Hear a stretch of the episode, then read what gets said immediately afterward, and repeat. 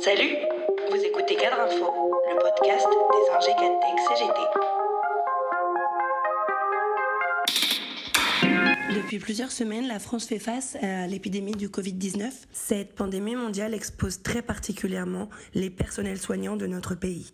Aujourd'hui, jeudi 19 mars 2020, la CGT et l'UNEF interpellent le ministre de la Santé, Olivier Véran, pour qu'il prenne immédiatement des mesures de protection des droits des élèves, aides-soignants et infirmiers. Mélanie Luce, présidente de l'UNEF, nous explique la démarche. Si l'UNEF signe avec euh, l'Union fédérale des médecins, ingénieurs, cadres et techniciens CGT cette lettre ouverte à monsieur Olivier Véran, ministre de la Santé, c'est parce qu'on est dans une situation de crise sanitaire euh, historique. Euh, on voit bien effectivement au vu des mesures qui ont été prises et que dans cette crise sanitaire, ben, on ne doit pas oublier les droits des étudiants et étudiantes qui participent à la solidarité nationale. On a des étudiants et des étudiantes qui sont euh, réquisitionnés.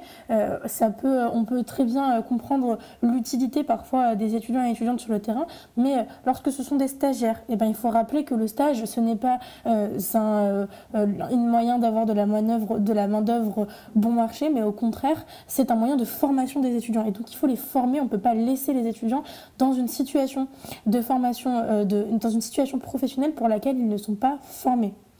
Euh, c'est euh, aussi une situation qui nécessite un encadrement des étudiants et qui nécessite une protection des étudiants aussi bien que des soignants. Donc c'est pour ça qu'on interpelle le ministre. On veut des réponses dans une situation historique, mais les étudiants et étudiantes en soins infirmiers ne doivent pas être, ne doivent pas payer les pots cassés de cette crise.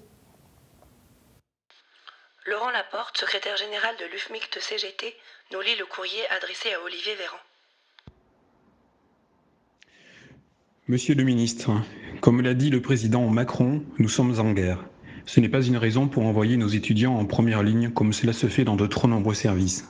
Ce n'est pas une raison non plus pour les exploiter honteusement au prétexte que nous manquons de personnel. C'est pourquoi avec l'UNEF, l'Union fédérale des médecins ingénieurs cadres techniciens de la CGT Santé attire votre attention sur les points suivants. Le confinement met en péril la suite du cursus universitaire de nos étudiants. Et pourtant, il est primordial qu'il n'y ait pas de retard dans l'obtention des diplômes à la mi-juillet 2020. Sinon, Covid ou pas, les hôpitaux, les cliniques, les EHPAD ne pourront pas fonctionner cet été, faute de personnel. Nous attendons en effet l'arrivée de 21 000 nouveaux collègues à la mi-juillet, ce n'est pas rien. Si les étudiants sont sommés de continuer leur stage, plusieurs exigences s'imposent à nous. Cela signifie qu'ils seront considérés en apprentissage et donc encadrés par des seniors. Il nous faut mettre du personnel à leur disposition. Est-ce vraiment raisonnable? Et en même temps, nous n'avons pas le choix. Il faut qu'ils ou elles valident leur stage. Si nous voulons, si nous voulons qu'ils restent en bonne santé, autant s'assurer dès à présent qu'ils soient protégés. Nous savons, vous et moi, que pour l'instant, nous ne pouvons pas leur garantir cette protection. Nous savons que de trop nombreux professionnels travaillent en étant contaminés, sans protection, au risque de souiller leurs collègues ou de surinfecter les patients. L'utilisation des masques, quand il y en a, est déficiente, notamment parce qu'il faut les économiser. Autant le reconnaître de suite. Les étudiants en sont régulièrement dispensés, ce qui augmente le risque de contamination. C'est regrettable, scandaleux, mais c'est la vérité. Autant ne pas se la cacher. Alors que faisons-nous? Nous vous proposons qu'en l'absence de garanties sanitaires suffisantes, ils restent chez eux le temps que toutes les structures de soins accueillant du public potentiellement contaminé soient équipées sérieusement de dispositifs de protection. Pour celles qui le sont, nous vous proposons de demander aux IFSI, aux IFAS, de réaffecter les étudiants dont les terrains de stage sont fermés sur d'autres services dans les meilleurs délais.